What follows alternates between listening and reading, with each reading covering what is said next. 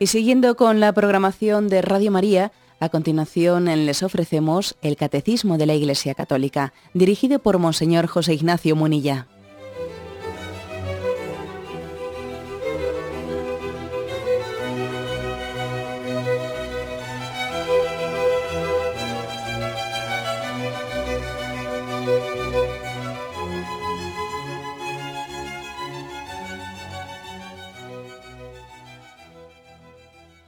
Cordial saludo a todos los oyentes de Radio María. Un día más, con la gracia del Señor, proseguimos el comentario del Catecismo de nuestra Madre la Iglesia. Nos adentramos hoy en un apartado que tiene como título La adivinación y la magia. Es a partir del punto 2115. Y os recuerdo que estamos hablando de diversos pecados contra el primer mandamiento. Estamos haciendo como un examen, ¿no? De las materias que entran en ese primer mandamiento de amarás al Señor sobre todas las cosas. No tendrás más que un solo Dios, un Señor. No, no hemos de ser idólatras. El cristiano está llamado no a servir a dos señores, sino a tener a Dios como único Señor de su vida. En ese contexto habla aquí de la adivinación y de la magia. Dice así el punto 2115. Dios puede revelar el porvenir a sus profetas o a otros santos. Sin embargo, la actitud cristiana justa consiste en entregarse con confianza en las manos de la providencia en lo que se refiere al futuro y en abandonar toda curiosidad malsana al respecto. Sin, sin embargo, la imprevisión puede constituir una falta de responsabilidad. Bueno, pues comentamos este, este punto, que es muy interesante y muy práctico. Afirmación de partida. Dios puede revelar el, porvenir, el porvenir a sus profetas o a otros santos. Dios conoce el pasado, presente y futuro y lo conoce como un eterno presente. ¿eh? Sabemos que Dios está fuera del tiempo. El tiempo es una creación de Dios. El tiempo, al igual que el espacio, son criaturas de Dios. Si hiciésemos la, pregunta, a ver, ¿cuánto espacio ocupa Dios? ¿Dios ocupa mucho espacio o ocupa poco espacio? Es, ridícula, es ridícula la pregunta, porque bueno, Él ha creado el espacio, Él está fuera del espacio. Todo el espacio, todo el universo es pequeño para contener a Dios, y sin embargo Dios es capaz de estar presente pues, en la Eucaristía, en ese pequeño trozo de pan. O sea, que Dios no ocupa espacio, está fuera del espacio, ¿no? Bueno, pues lo mismo decimos del tiempo, del espacio y del tiempo. ¿Dios qué es? ¿Es viejo o es joven? No, mire usted, Dios es eterno, que es distinto. No es ni viejo ni joven, ¿no? Dios ha creado el tiempo. Pero para Dios el día de la creación del tiempo es hoy, y para Dios el, día del fin del mundo es hoy. él está fuera del tiempo. nos cuesta imaginar esto, ¿no? Es, más bien, es imposible imaginarlo. Hay que intentar razonarlo, no imaginarlo, porque la imaginación estorba.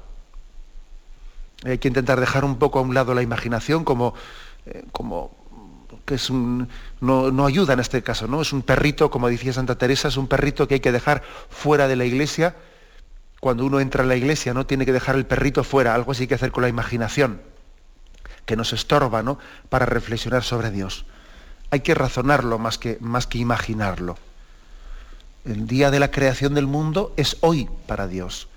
Y el día del fin del mundo es hoy para Dios, ¿no? Por lo tanto, lógicamente, Dios conoce pasado, presente y futuro.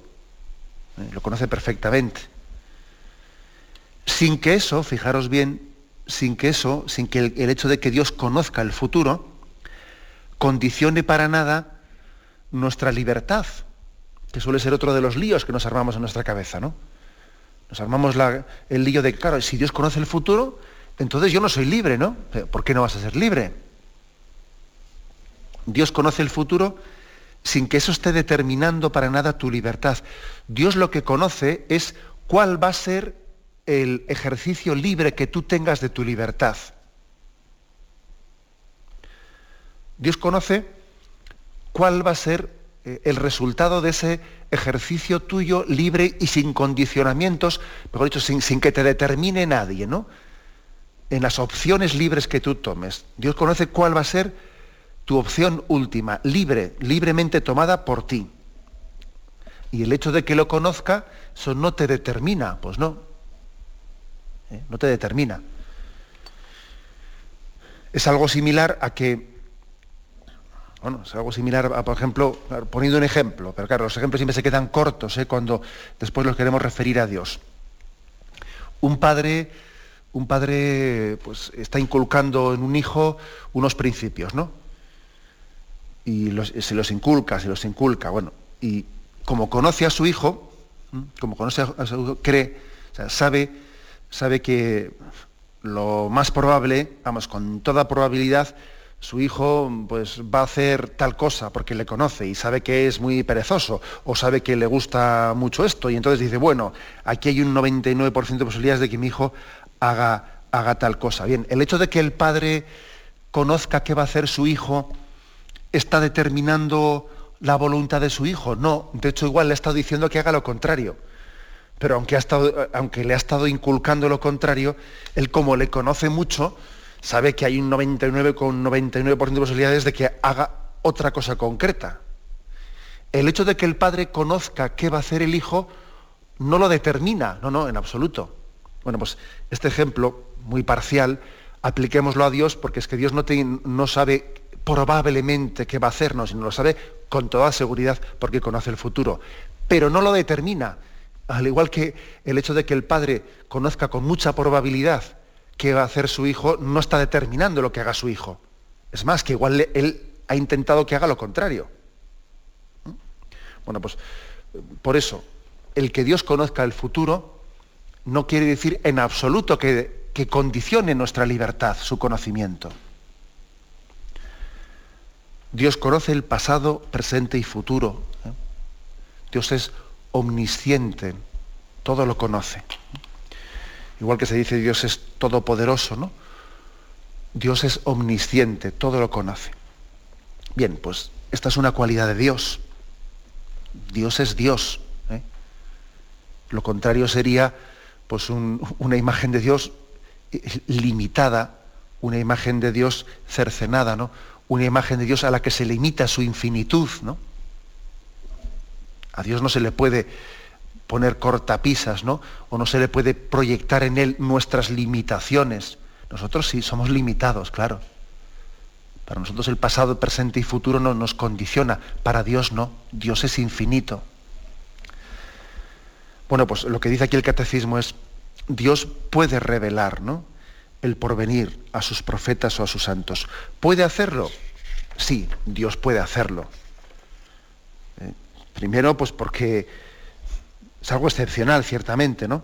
Pero Dios puede hacerlo. Primero porque es soberano. Porque nosotros no somos quienes para decirle a Dios lo que tiene que hacer. Dios es soberano, es que eso, eso tengámoslo en cuenta. ¿eh? Me acuerdo que en una ocasión, hablando con, con alguna persona pues, sobre el tema de, de las apariciones de la Virgen en Lourdes y algunos otros lugares, ¿no? Pues esta persona me decía, a mí era, pues, tenía una sensibilidad bastante contraria ¿no? a esas apariciones de la Virgen, me refiero incluso a las aprobadas por la Iglesia. Tenía una sensibilidad bastante contraria, entonces me decía, es que a mí me parece que, me parece pues, que, no, pues, que no, es, no es necesario y tal las apariciones de la Virgen y tal y cual, ¿no? Y yo le decía, oye, y Dios es soberano, ¿no? Él sabrá lo que tiene que hacer, ¿no? Eso de que ese argumento a mí no me vale, eso a mí me parece que no es necesario. Hombre, Vamos a ver, la última palabra tendremos que dársela a Dios, ¿no? A ver si Dios va a tener que pedir permiso, nos va a tener que pedir permiso a ver qué nos parece a nosotros las cosas, ¿no? Pues, esto creo que es importante. A veces tenemos una cierta, una cierta soberbia en, pensar y en imaginar cómo, cómo tendría que hacer Dios las cosas para que a mí me parezcan bien. Hombre, vamos a ver, ¿no? Seamos un poco más humildes pues este, esta persona me decía, a mí me parece que, no, yo no creo en las apariciones de la Virgen en Lourdes porque me parece que, no, que Dios no, no tiene necesidad de hacer eso. Hombre, déjale que Él decida, ¿no?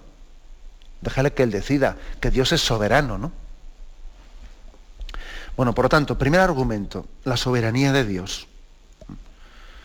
Bueno, el hecho de que también en la historia de la salvación nosotros hemos visto, uno lee la Sagrada Escritura y ve que en algunas ocasiones determinadas a los profetas Dios les, les reveló el futuro y quiso también que ellos eh, lo manifestasen en algunas profecías concretas, en algunas profecías, bien, bien, bien, es cierto que de una manera humilde. ¿eh? Las profecías nunca han sido una especie de un elenco de curiosidades. Las profecías han sido también hechas de una manera muy parca, muy, eh, muy escueta, ¿no? Pero sí, pero han existido esas profecías, ¿no? Existen los profetas también como hombres que, tienen una palabra de Dios sobre el futuro. pues para, y ha formado parte de la historia de la salvación. La misma llegada del Mesías fue largamente profetizada. Fue largamente profetizada que nacería de una virgen, etc. ¿eh? El pueblo de Israel fue discerniendo en aquellas profecías. Luego, por lo tanto, Dios puede hacerlo. De hecho, lo ha hecho, ¿no? En momentos determinados, esa, esa revelación del porvenir, en ocasiones lo ha hecho. Hay un tema, un tema que creo que, es, que no es menor, ¿eh? que no es menor. Dice, Dios puede revelar el porvenir, dice aquí, a sus profetas o a otros santos. O sea, es decir, que la experiencia nos dice que no nos revela a cualquiera, que si, que si como algo excepcional en algún momento determinado Dios ha revelado el futuro, lo ha revelado a los profetas y a los santos. No lo ha revelado a cualquiera. ¿eh? Y también yo creo que esto es un signo de discernimiento. Porque claro, también hoy en día tenemos, vemos de todo, ¿no? Este es un mundo muy complejo y vemos de todo. Y al mismo tiempo que también se está produciendo una gran secularización, pues un, olvido de Dios y un construir una sociedad sin Dios, de espaldas a Dios, también al mismo tiempo que está ocurriendo esto, hay un florecimiento, pues quizás por, por, reacción contraria, ¿no? Hay un florecimiento de videntes y de supuestos eh, adivinos y cosas por el estilo, ¿no? Y entonces dicen, no, vamos a ver, y, entonces, ¿cómo, ¿cómo discernimos cuando se trata de un auténtico eh, adivino, un, vidente, un profeta, o cuando es un desequilibrado, o cuando es una persona, bueno, pues que, incluso tiene mala fe y engaña. Eh, ¿Cómo, ¿Cómo, se discierne eso? Hombre, a veces es bastante fácil, ¿no? Sobre todo cuando los desequilibrios, cuando los desequilibrios psíquicos y psiquiátricos son muy patentes, ¿no? Pero también hay otros signos de orden moral y de orden espiritual que desde luego yo creo que son muy, muy prácticos, muy prácticos para discernir. ¿eh? Uno primero, pues la humildad. Es evidente, ¿no? Es decir, los, los, dones de Dios se suelen llevar en, el ocultamiento. A mí me impresionó mucho cuando murió Sor Lucía, pues eh, aquella vidente de Fátima, que durante tantos años estuvo pues, en el Carmelo eh, en el Carmelo de Coimbra, pues me, impresionó mucho que en esa carta que suele, que es costumbre en el Carmelo, publicar una carta sobre, las, eh, sobre lo que ha sido la vida y las virtudes de una carmelita que ha fallecido, pues la priora contaba que durante mucho tiempo ella había sido, la priora en concreto, ¿no? ella cuando entró en aquel Carmelo de Coimbra, pues sabía, había oído que allí había entrado Sor Lucía, ¿no? la vidente de Fátima, que había entrado de una orden religiosa de vida activa y finalmente, pues para recluirse más y esconderse a los ojos del mundo, entró en un Carmelo, porque ya no quería ser eh, objeto de espectáculo ante el mundo, ¿no? Y por eso pasó de la vida activa a la vida contemplativa. Entonces, cuando, cuando la actual priora, ¿no? entró como novicia en el Carmelo de Coimbra y sabía que allí estaba la tal Sor Lucía, la vidente de Fátima, él pensaba que esa Sor Lucía sería el centro de atención de la, de la comunidad de carmelitas, que lógicamente en, las recreaciones que tienen ellas, que hablan de algunos temas, cuando, cuando pueden hablar y, se rompe el silencio, pues que Sor Lucía sería el centro de atención y que todo el mundo le preguntaría cosas y le diría, ¿y cómo, cómo era la Virgen? ¿Y cómo era tal? ¿Y cómo era cual? ¿no? Y no, se llevó la sorpresa de que en absoluto, allí Sor Lucía pasaba absolutamente desapercibida Es más, le costó mucho tiempo enterarse de quién era, la, quién era de allí esa, Lucía, porque ella se cambia en el nombre, no tiene un nombre en religión. Porque ella no, ella no, lo comentaba, lo llevaba en el ocultamiento. Y eso es un signo de autenticidad, ¿eh? es un signo de autenticidad. Los dones de Dios son humildes. A mí me hace mucha gracia cuando eh, en este mundo secularizado, en algunos programas de esos de, telebasura, te sacan ahí a un supuesto vidente en televisión, en no sé qué cadena, de esa que al mismo tiempo se ríe de la iglesia y te sacan allí uno diciendo que es un vidente y dice, pero bueno, pero, pero vamos a ver, pero es que nos pensamos nosotros que, pues que un santo de Dios va a ir a un programa de ese estilo, pero hombre, sí, solamente de, pensar en tal posibilidad te da la risa. ¿eh? Por tanto, primer, primer criterio para discernir, ¿no? El auténtico mm, profeta o vidente, mm, de, quien es un falso, ¿no? Un falso vidente o que tiene una supuesta adivinación que es falsa o que es una persona desequilibrada, esta humildad. Segundo, el hecho de que en este mismo orden de humildad, estos dones extraordinarios o sobrenaturales se ponen siempre en manos de la Iglesia para que ella discierna. Eso es otro, otro hecho taxativo. Un signo de autenticidad es que algo se ha puesto en manos de la jerarquía de la Iglesia para que ella discierna. Si no es así, mal asunto. ¿Eh? No creemos en supuestos dones sobrenaturales que, son hechos al margen de. Recuerdo que en una ocasión alguien me dijo que si no sé en qué lugar, eh, que, se, que, el ángel, que el ángel le había dado a una persona supuestamente mística, le había traído una sagrada forma pues, mm, consagrada, en una hostia consagrada. Y entonces allí entre conocidos suyos, etcétera, habían hecho una, eh, una cuestación para comprar una custodia y tener allí pues, en su casa el Santísimo expuesto. ¿no? Y digo, pero hombre, ¿y, eso no lo, no lo han llevado al párroco ni al obispo? No, no, no. Bueno, pues no me lo creo. No me creo ese, ese hecho sobrenatural, no me lo creo. Porque el hecho de, el hecho de que no sea un, un supuesto hecho sobrenatural no se ha puesto en manos de la Iglesia ya es signo ya de falsedad. ¿Mm? Por lo tanto, sí, sí que hay, ¿no? Hay elementos, hay elementos de discernimiento muy claros, que son la humildad, el ocultamiento y el discernimiento y la confianza en la Madre Iglesia como criterio último de discernimiento. Porque caminando por libre, caminando ¿eh? por nuestra cuenta, somos fácilmente engañados. Y luego aparte de que es, evidente de, que puede haber muchas personas con buena voluntad, pero que tengan también un nivel de desequilibrios grandes, que también forma parte de esta generación, ¿no? El que, somos, el, que tenemos también tantas heridas y tantos desequilibrios, bueno, pues que, yo creo que la persona que tenga ese desequilibrio ciertamente ya no tiene culpabilidad, ¿no? Pero quien sí puede tener culpabilidad es quien le está dando pues, pues, pues cancha y le está dando un alito de credibilidad, ¿no? Por lo tanto, Dios sí puede, puede revelar, Él es soberano y Él puede revelar el futuro a los santos y a los profetas, pero lógicamente debe de ser eso discernido con seriedad. Tenemos un momento de reflexión y continuamos enseguida.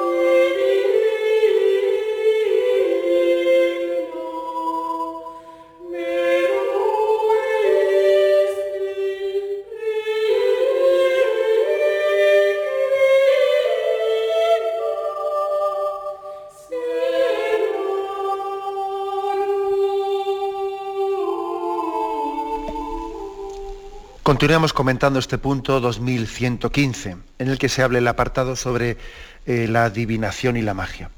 Decíamos en la intervención anterior que Dios puede revelar el, el, porvenir a sus profetas o a otros santos, puede hacerlo, es soberano. Ahora bien, también creo que conviene una palabra para decir, de ordinario no lo hace. De ordinario no lo hace.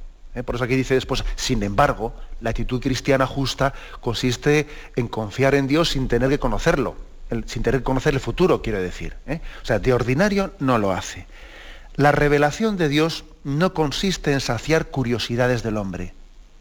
¿Y esto cómo será? Y lo otro no sé qué. ¿Y qué sucederá? Y lo otro no sé. No, la revelación, Dios cuando revela y nos revela lo que necesitamos conocer para nuestra salvación, no revela curiosidades. ¿Cómo será esto? Y conoceré a, a, los hijos de mis hijos. ¿Y esto cómo será? No, Dios no revela curiosidades. Ni siquiera de sí mismo, tampoco del mismo Jesucristo.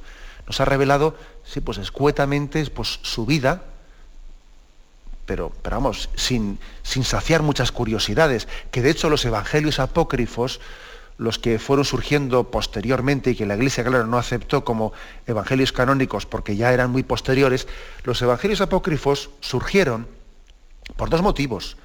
Porque muchos de ellos nacían en, pues en herejías concretas, ¿no? Eran evangelios que expresaban herejías concretas de tipo gnóstico, eh, pero también otro motivo del, del, surgimiento de esos evangelios era el intentar saciar curiosidades y contar cosas de Jesús que, claro, por ejemplo, de los evangelios de la infancia hay muchas cosas que, eh, ¿y qué haría Jesús con esto? ¿Y qué haría Jesús con lo otro? Existe una tendencia curiosa en nosotros, que a veces también muchos evangelios apócrifos fueron escritos en siglos posteriores, eh, utilizando la imaginación para saciar curiosidades, y que evidentemente no son revelados y la Iglesia no los aceptó como palabra de Dios. La revelación, pues, es, es austera. Es verdad que Dios nos dice lo sustancial, lo que necesitamos saber para nuestra salvación, ¿no? Por ejemplo, nos habla de, que compareceremos ante Dios. Nos habla de ese, comparecer ante Dios en el momento de nuestra muerte y del juicio final, cuando Dios venga en gloria, etc. Pero vamos, sin saciar curiosidades. ¿Eh? Y mucha gente te dice, cómo será nuestro cuerpo? ¿Y, será parecido? ¿Y será un cuerpo así de, estilo eh, joven? ¿O será un cuerpo de estilo mayor? Y entonces, claro, eh, y tenemos montones de curiosidades, ¿no? Bueno, dejémoslo estar. La revelación nos dice lo sustancial y al mismo tiempo nos pide que seamos capaces de mortificar nuestras curiosidades. Entonces, ¿por qué de ordinario Dios no revela el futuro? Yo creo que también esto merece una reflexión. ¿Por qué de ordinario no lo revela? Sí, lo hace en ocasiones algunos profetas, algunos santos, pero muy excepcional. ¿eh? Yo diría que en primer lugar, mm, de ordinario Dios no revela el futuro sencillamente porque no nos conviene porque no nos conviene. Vamos, si Dios, si Dios revelase el futuro y a una persona y una persona supiese que su, que su destino eterno es la condenación, pues entonces diría, bueno, pues entonces ¿para qué luchar, no? Total, si me voy a condenar, ¿para qué luchar? ¿Para qué intentar ser santo? ¿Para qué intentar superar mis pecados? Total. Si Dios a alguien le revelase que su destino eterno va a ser la salvación, diría, bueno, pues entonces si estoy salvado, tranquilos, ¿no? Total, ya para qué esforzarme si, si ya lo tenemos seguro, el aprobado ya me lo han garantizado. O sea, primero porque no nos conviene. Segundo, yo creo que también porque nos volveríamos tarumba. ¿eh? Es verdad, yo creo que si conociésemos el futuro, vamos, eh, a veces tenemos curiosidades, pero más vale, más vale que no se nos cuenten, porque posiblemente yo creo que conocer el futuro sería para nosotros eh, durísimo, ¿no? Sería muy duro. De hecho, por ejemplo, cuando un condenado a muerte pues tiene que estar contando los días atrás eh, de cuándo va a ser ejecutado, bueno, pues la verdad es que me imagino que tendrá que ser una situación durísima el que él conozca que dentro de 8, 7, 6, 5 días voy a ser ejecutado, etcétera, pues me imagino que tendrá que ser una prueba durísima. Yo creo que nos volveríamos muchas, nos desequilibraríamos muchas veces conociendo el futuro. Pero sobre todo, ¿no? Decimos, no nos conviene, incluso yo creo que nos, volveríamos tarumba, ¿no? Pero es que lo principal, no nos corresponde. no nos corresponde saber el futuro. Nosotros no somos Dios, somos criaturas, somos peregrinos. Y bueno, y, y, está en la esencia de ser peregrino en esta vida, está en la esencia de ser criatura, que nuestra vida sea unir descubriendo paulatinamente, unir descubriendo, unirnos abriendo la realidad, ir pasando de la potencia al acto, ¿no? Ir creciendo, ir madurando. Eso es propio, propio de nuestra vida, ¿no? Nosotros tenemos una tentación continua de pretender llegar al fin sin haber pasado por el intermedio. No, oiga, y eso es una tentación. Y Dios también creo que bendice al hombre que acepta su criaturalidad, ¿no? que acepta su condición limitada y tiene que ir poco a poco conociendo las cosas. ¿no? Y se da cuenta que ahora las conoce en más plenitud que hace 15 o 20 años. ¿no? Bueno, pues bendito sea Dios, ¿no? ¿Eh? Bendito sea Dios que, que el Señor tiene con nosotros esa pedagogía de crecimiento paulatino. Bueno, pues por tanto, de ordinario no lo hace. De ordinario Dios no revela el futuro. Y dice aquí, la actitud cristiana justa consiste en entregarse con confianza en las manos de la providencia, en lo que se refiere al futuro, y en abandonar toda curiosidad malsana al respecto. Por tanto, aquí, he aquí la conclusión, podríamos decir, ¿no? del tema de hoy. La actitud cristiana debe ser esta, el abandono filial en la providencia del Padre, ¿Os acordáis de aquel texto de Mateo 6 que dice, no andéis pues preocupados diciendo qué vamos a comer, qué vamos a beber, qué sucederá, qué no sé qué, que ya sabe vuestro Padre Celestial que tenéis necesidad de todo eso. Tú busca primero el reino de Dios y las demás cosas se te darán por añadidura. Este es un texto clave, ¿eh?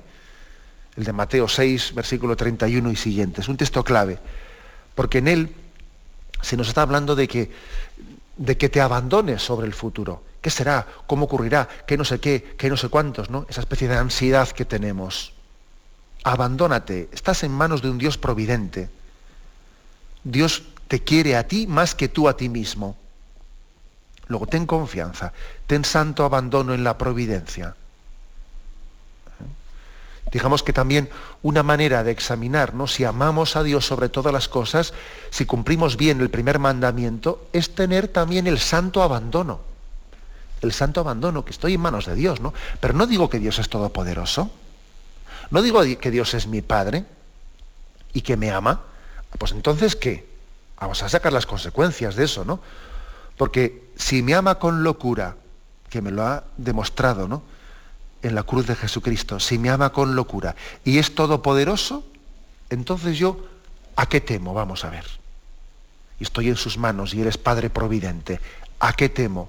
Bueno, pues es que es el, la, la consecuencia lógica es el santo abandono. El santo abandono, estoy en sus manos, ¿no? Incluso sabéis que hay momentos en los que Jesús reprende, reprende a sus discípulos por su falta de abandono y de confianza. Hombre de poca fe, ¿por qué has dudado? ¿Por qué has dudado? Yo creo que la, conclusión lógica ¿no? de, nuestro, de nuestro amor a Dios es el santo abandono. Si nosotros creyésemos únicamente en la existencia de Dios, pero claro, pero nuestra fe se concluyese en eso, creo que hay un Dios todopoderoso que existe, pero claro, no sé cómo será ese Dios. Entonces, vete tú a saber. Entonces a mí me da miedo. Me da miedo, ¿no? Pero claro, yo no solo creo que Dios existe, es que a mí también se me ha revelado, a través de Jesucristo, se me ha revelado como Padre providente que nos ama. Luego, claro, de ahí se deriva una plena confianza y un santo abandono en manos de Dios. Y aquí, por lo tanto, ¿no? pues una afirmación básica, ¿no? El abandono en las manos providentes de Dios. Y dice, abandonar toda curiosidad malsana ¿eh? con respecto al futuro. Pues sí, hay curiosidades malsanas. ¿Por qué dice malsana? Porque, hombre, hay curiosidades inocentes, ciertamente, ¿no? Pero hay curiosidades malsanas. Y yo creo que algo, una curiosidad es malsana cuando en el fondo te está inquietando, te está quitando la paz, te está quitando intensidad de vivir el momento presente. Eso es malsano. Cuando algo te turba, te inquieta y te quita la intensidad de vivir el momento presente. ¿eh? Creo que yo en este programa eh, me parece que en alguna otra ocasión ya he hecho referencia a esa oración, ¿no? Esa oración que dice, Señor, a tu providencia confío el porvenir. El pasado lo arrojo a tu misericordia. ¿eh? Mi pasado, mi pecado lo arrojo a tu misericordia. Y mi futuro lo confío a tu providencia. Y yo solo me quedo con el momento presente para vivirlo en intensidad de amor. ¿no? Esta es la clave de la espiritualidad cristiana. El pasado lo arrojo a su misericordia y el futuro lo confío a su providencia. Y yo me quedo solamente con el momento presente, ¿no? Para vivirlo en intensidad de amor. Tenemos un momento de reflexión y continuamos enseguida.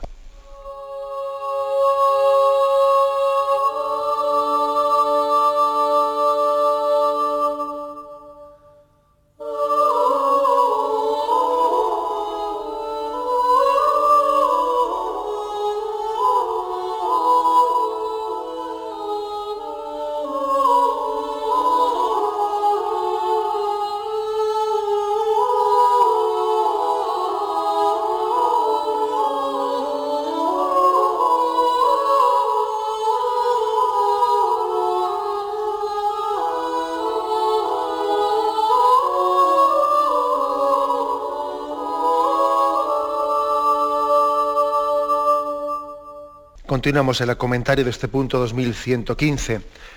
En él decíamos que como que la enseñanza principal es que la actitud cristiana eh, justa, equilibrada, tiene que ser la de abandonar toda curiosidad malsana con respecto al futuro, que solamente Dios conoce, y entregarnos en la confianza en la providencia de Dios. Al final hace un matiz el punto que es importante. Dice, sin embargo, después de que ha insistido mucho en el abandono confiado a la providencia de Dios, Dice, sin embargo, la imprevisión puede constituir una falta de responsabilidad. Vamos a ver, es un matiz importante, que no es, que no es negar lo anterior, ¿eh? no es quitarle fuerza a, ese... Eh, el futuro lo confío a la providencia y me abandono en las manos de Dios. Pero sin quitar un ápice de eso dice, ojo, no interpretemos mal eso. La imprevisión puede constituir una falta de responsabilidad. O sea, que es que a veces nosotros podemos eh, justificarnos, escudarnos indebidamente en que hay que confiar en Dios, ¿eh? hay que confiar en Dios, bueno, pues sencillamente para justificar nuestra imprevisión. No. ¿eh? O sea, mm, el, Evangelio afirma las dos cosas. Por ejemplo, con Lucas 14, 28. Aquí Jesús pone un ejemplo en el que él da por supuesto que tiene que haber previsión. ¿Eh? Dice, porque ¿quién de vosotros que quiere edificar una torre no se sienta primero a calcular los gastos y a ver si tiene para acabarla? No sea que habiendo puesto los cimientos y no pudiendo terminar, todos los que lo vean se pongan a burlarse de él, diciendo, este comenzó a edificar y no pudo terminar. ¿O qué rey que sale a enfrentarse contra otro rey no se sienta antes y delibera si con diez mil soldados puede salir al paso del que viene contra él con veinte mil?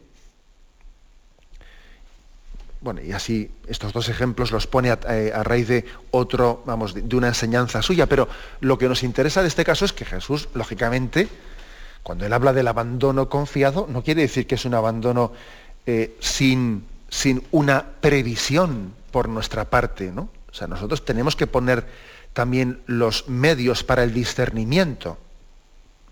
Tenemos que poner los medios para el discernimiento. Dios, Dios quiere también que el hombre discierna. ¿eh? Discierna sobre qué es lo conveniente, qué es lo prudente en base a los datos que tienen. Ojo con confundir abandono confiado en la providencia en el futuro con imprevisión. ¿eh? Con imprevisión. Es verdad que Lucas 12:11 dice, cuando os lleven a las sinagogas ante los magistrados y autoridades, no os preocupéis de cómo os, cómo os defenderéis, que el Espíritu Santo pondrá en vuestros labios las palabras adecuadas, ¿no?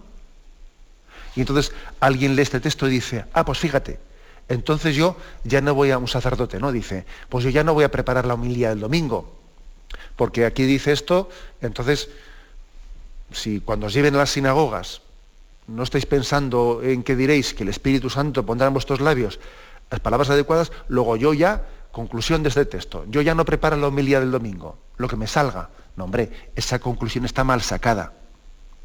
Está mal sacada. El Señor quiere que pongamos los medios, quiere que seamos previsores, que seamos responsables. ¿no? Eh, la confianza en Dios no nos, no, nos, dispensa de los medios. Entre otras cosas porque Dios cuida de nosotros también a, través de las causas segundas. De las causas segundas. Su amor providente hacia nosotros también, no, también, no principalmente. ¿eh? Lo recibimos de, las causas segundas. Aquel chiste, ¿no? que me imagino que lo habéis escuchado, ¿eh? ese chiste que, que, dice que estaba un hombre pues, ¿eh? en una situación extrema, estaba, bueno, pues en, eh, en un momento en el que había habido una inundación y estaba el hombre, pues que, el agua le llegaba al cuello, sujeto a una rama y, claro, pues él pide ayuda a Dios, Señor, sálvame, líbrame de, perecer ahogado en, esta, en esta inundación, ¿no? Y claro, pasa por allí una lancha y dice, súbase, súbase, y dice, no, no, no quiero subirme. No. se va la lancha. Y él sigue pidiendo a Dios que, Señor, ayúdame, ayúdame. Pasa por ahí otra lancha, súbase usted, que antes de que sea tarde. Dice que no, que no, que déjeme, déjeme que yo le he pedido ayuda a Dios.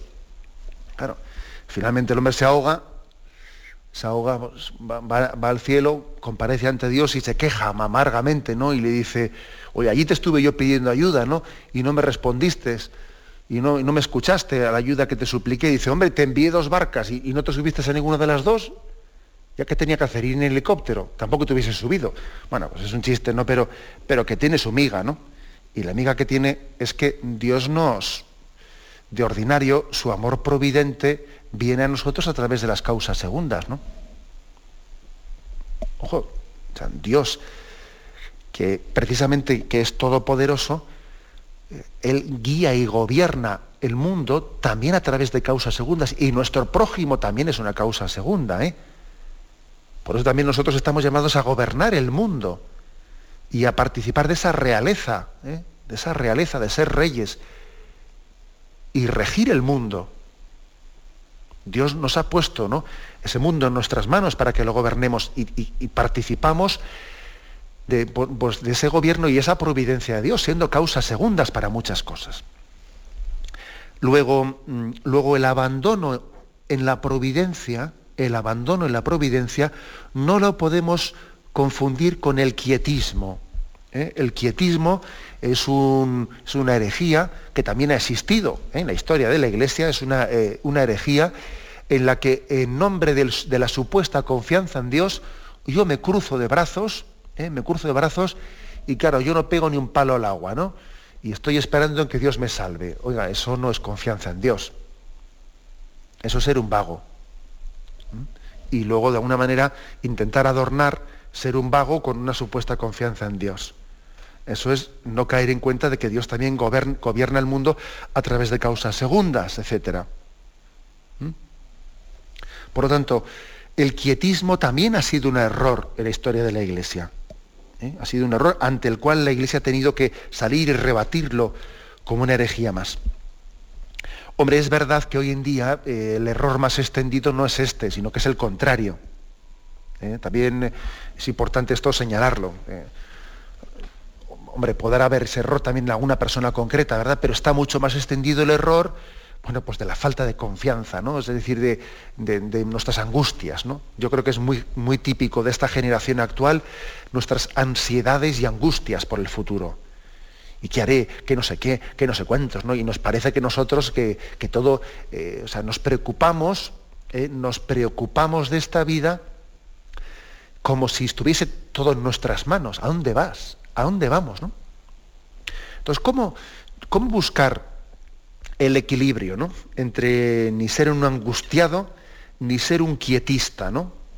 Pues yo creo que el equilibrio precioso sería el siguiente el ideal es el ocuparnos de las cosas sin preocuparnos. Es una, distinción que se me ocurre, ¿verdad? Y que, y que la coja quien le ayude. Ocuparnos sin preocuparnos. Hay que ocuparse de las cosas, hay que poner los medios, pero sin preocuparnos, porque las pongo en manos de Dios y descanso. Me ocupo. Pero una vez que me he ocupado, lo pongo en manos de Dios y me olvido. Y está en buenas manos. Eh, sin embargo, muchas veces nos preocupamos mucho y nos ocupamos poco. Que eso suele ser así. ¿eh? Hay gente que se preocupa mucho, está todo el angustiada, angustiada, pero luego, luego no hace nada, porque está casi bloqueada por sus preocupaciones. Lo que hay que hacer es preocuparse menos y ocuparse más. Y ocuparse y no preocuparse. ¿eh? Bueno, es una distinción que yo creo que puede ayudar, para que no caigamos en el quietismo y sobre todo no caigamos en el pecado que es más predominante en nuestra cultura, ¿no? que es la angustia, que es eh, la falta de confianza, la falta de abandono, el no caer en cuenta de que Dios es Padre Providente, mis angustias, mi no sé qué, por, falta por la falta de confianza y falta de abandono en Dios, que suele ser uno de los pecados principales. ¿no? He aquí ¿no? pues uno, una, manera importante de, examinar eh, el primer mandamiento. Lo dejamos aquí, vamos a dar paso ahora a la intervención de los oyentes. Podéis llamar para formular vuestras preguntas al teléfono 917-107-700. 917-107-700.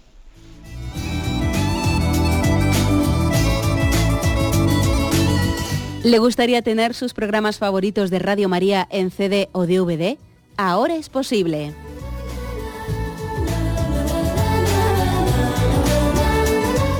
Le sugerimos que primero se informe en qué formato de audio lo puede escuchar en su equipo, DVD o CD, teniendo en cuenta que no todos los lectores de CD pueden reproducir el formato digital MP3 en el que enviamos nuestros programas.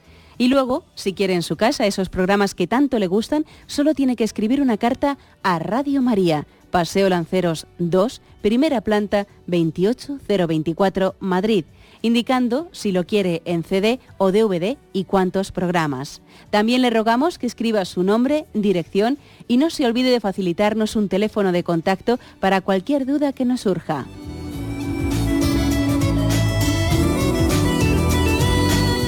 Radio María, más cerca de usted.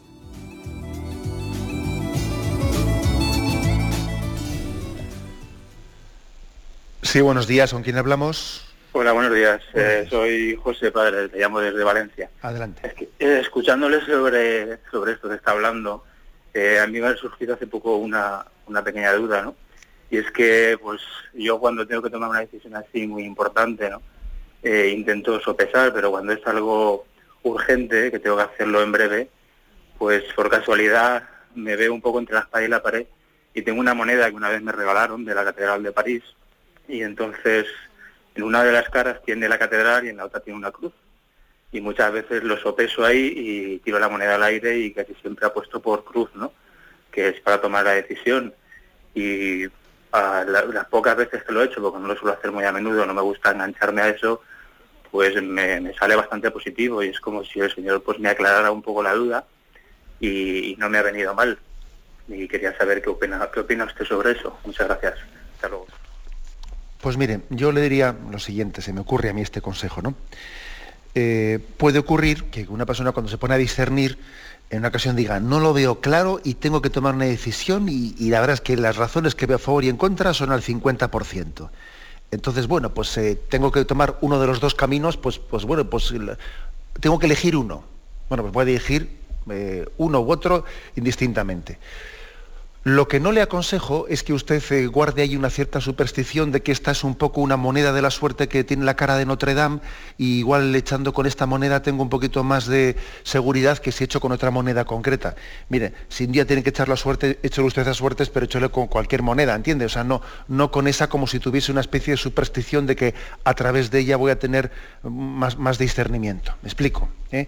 O sea, cuando, cuando uno no tiene un motivo más ha rezado, ha pedido luz al Espíritu Santo, ha visto las razones por ahí en contra y tiene que tomar mm, una decisión sin, eh, sin tener, tenerlo claro, bueno, pues sencillamente, pues elija uno de los caminos, pero vamos, mi consejo es que no se ligue a una monedita mágica, ¿me explico? ¿Eh? Porque que como tiene esta cara de Notre Dame y tal, no, no se ligue a eso porque a veces nuestro corazón fácilmente se ata a una superstición. ¿eh?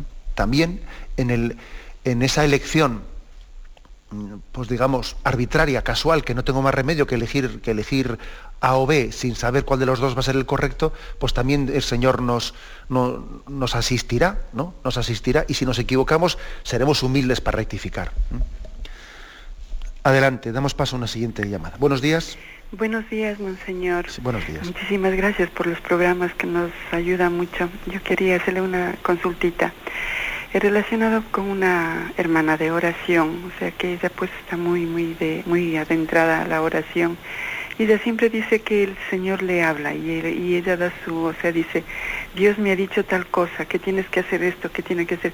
Y como que a mí me un poquito como que, mm, me, no perturbarme, sino, o sea que, eh, no sé, o sea, tengo mis dudas, digo, no sé si viene de Dios o no, y entonces, o sea, ¿cómo podría yo discernir esa una, eso. Y otra, que por favor me, volviera a repetirlo, esa oración que decía, el pasado lo arrojo a tu divina misericordia, el futuro a tu divina providencia y el presente.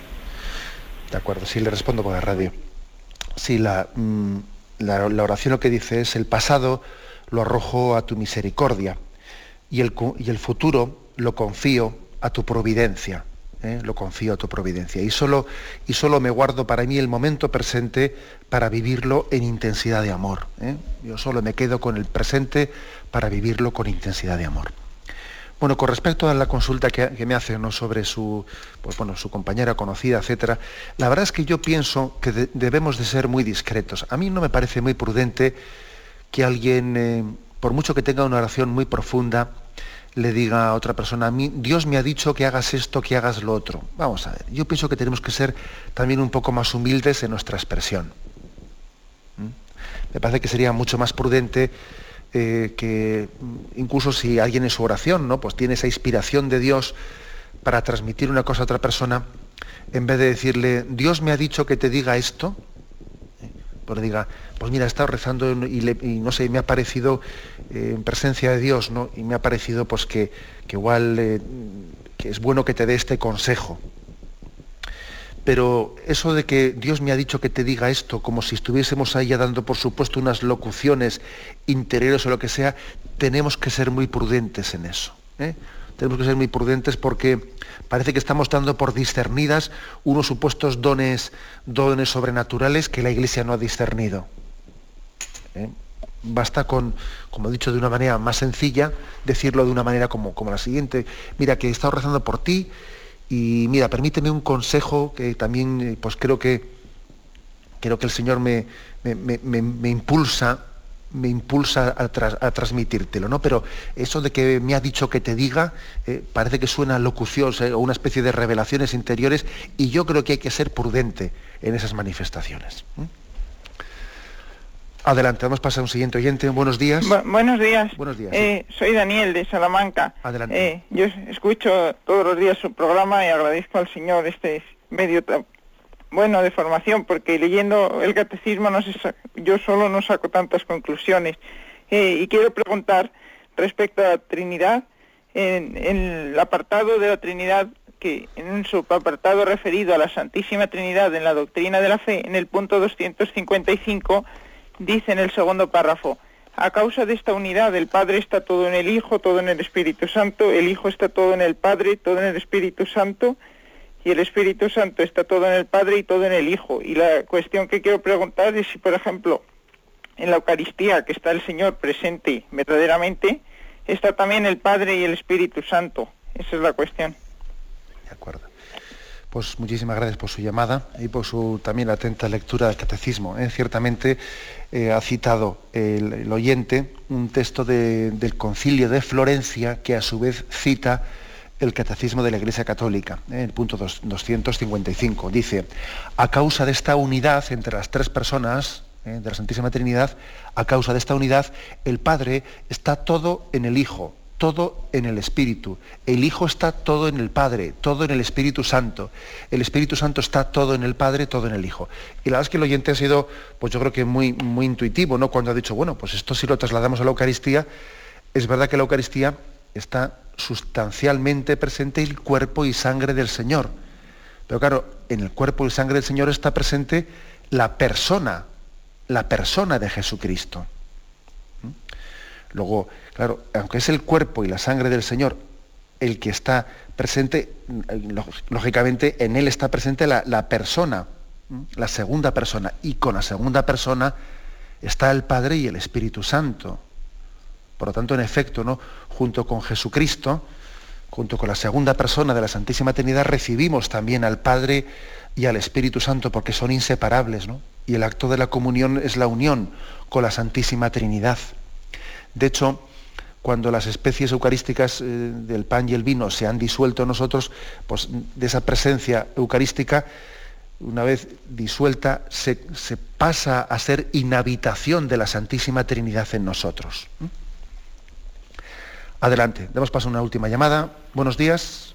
Hola, buenos días, monseñor. Sí. buenos días. Lo escuchamos. Eh, quería mirar sobre el, punto referente a la, a la adivinación. Adelante, lo escuchamos. Es decir, eh, yo lo miro todo esto desde la percepción extrasensorial y podría tener una explicación física, ¿no? Porque tenemos un cuerpo que tiene sistema nervioso que produce impulsos eléctricos. Te digo un poco así, un poco todo así resumido, ¿no? El sistema nervioso funciona por, por, impulsos eléctricos y esto también produce una longitud de onda como la que produce la radio, es decir, el que emite y el que recibe. Esto es referente a la adivinación porque muchos se atribuyen a que esto es un poder, ¿no? Todos tenemos este poder extrasensorial dentro nuestro, como este chico que dice de la moneda, solo que se apoyan en cartas, en cosas falsas que esto no tienen que ver. Es decir, el momento que se entra la percepción, lo hiciéramos cristianamente, es decir, viene desde Dios y esto Dios me lo permite, pero siempre encausado a bien, pienso yo, no sé si logro explicarlo. De acuerdo, le, respondo. Mañana vamos a entrar en ese tema que dice usted con mucho más detenimiento. Pero yo creo que no, debe usted dar tan fácilmente por supuesto que eso, mm, que eso esté, sea eh, fácilmente encauzable para el bien. ¿eh? También uno puede ser fácilmente tentado. ¿eh? Por otra parte, el futuro, el futuro no existe para nosotros. Es decir, el futuro no existe. Eh, qué determinación vaya a tomar una persona si va a pecar o, va a ser santo o, va, a ser obediente a la voluntad de Dios, eso, eh, como todavía no ha decidido en su voluntad, no es perceptible por nosotros, ni por una especie de explicación nerviosa, como dice usted. ¿eh? No, cabe la posibilidad, desde el punto de vista físico, natural, que alguien conozca el futuro desde el momento que está ligado a un ejercicio libre de la voluntad de alguien. Y eso por esas percepciones nerviosas que dice usted no, no, es captable, porque supondría, supondría conocer el ejercicio de la libertad de una persona. Y eso solamente Dios puede conocerlo. Por lo tanto, podemos ser engañados también y, a la vez también podemos entrar a ser esclavos de, em, o, a ser manipulados de ciertas argucias de Satán y sus ángeles. Ojo con esto. ¿eh? Mañana hablaremos de ello para que también seamos muy parcos, porque vais a ver cómo el catecismo nos pide que seamos muy parcos en estos temas y que no nos dejemos engañar. Bien, me despido con la bendición de Dios Todopoderoso, Padre, Hijo y Espíritu Santo Alabado sea Jesucristo.